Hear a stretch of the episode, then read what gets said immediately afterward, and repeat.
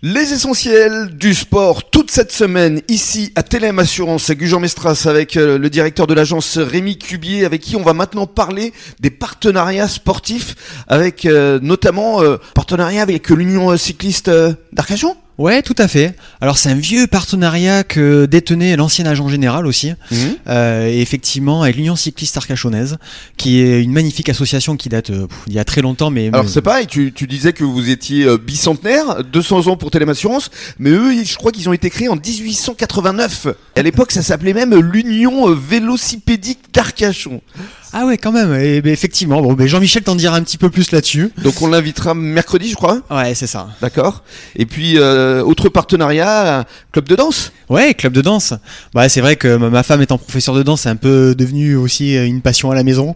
Euh, ma fille en faisant également. Bah du coup, euh, une école de danse sur la test euh, qui nous permet effectivement de, de montrer un petit peu ce qui est possible et des nouveautés euh, venant de la capitale sur sur le bassin. Mhm. Donc ça c'est intéressant. hein. Et puis également l'association Caso Danse à Caso qui à l'époque existait. La dame était partie. hein. Caso, il faut expliquer, ça s'écrit K apostrophe Z O. Ouais, On aime à les jeux de mots, hein. Parce que euh, temps, danse, bassin, c'est en trois mots. Ouais, c'est drôle. Ouais, c'est ça, Tendance Bassin, du coup, qui est, bah, qui est situé au centre du Baou, à la Teste, derrière le marché. Mhm. Et effectivement, Casodance qu'on fait à la Farandole. Et euh, je remercie d'ailleurs la mairie pour nous prêter la salle et, et faire vivre l'association. Qui existait avant, Mhm. je précisais, qui avait disparu et qui est revenu grâce à Aurélie. Mhm. Aurélie qui sera notre invitée euh, demain. Euh, quels sont les autres sports que vous suivez ici euh, sur le bassin euh, avec l'équipe? Ouais, bah alors, effectivement, avec l'équipe, euh, bon, moi, le basket restera le, le sport de ma vie, bien évidemment. Mhm. Euh, Mais t'as je- déjà assisté à des matchs là ici? Ouais, j'ai déjà assisté à des matchs et puis bon, j'ai déjà joué au club euh, à l'époque. Ouais. Euh, c'est vrai que j'y vais un peu moins maintenant parce que bon, y a eu des soucis au niveau senior, etc. Mais bon, il y a personne pour en parler. Mais je sais qu'un jour ils passeront chez vous sans aucun problème. Mais après, c'est vrai que dans une deuxième passion, j'ai le tennis euh, qui est apparu euh, cette année. Mhm. Et d'ailleurs, mon coach Jean-Baptiste viendra vous expliquer un petit peu tout ça un C'est peu ça. plus tard. Il sera l'invité vendredi. Hein. Ouais, c'est ça. Coach, c'est-à-dire que tu prends des cours avec lui?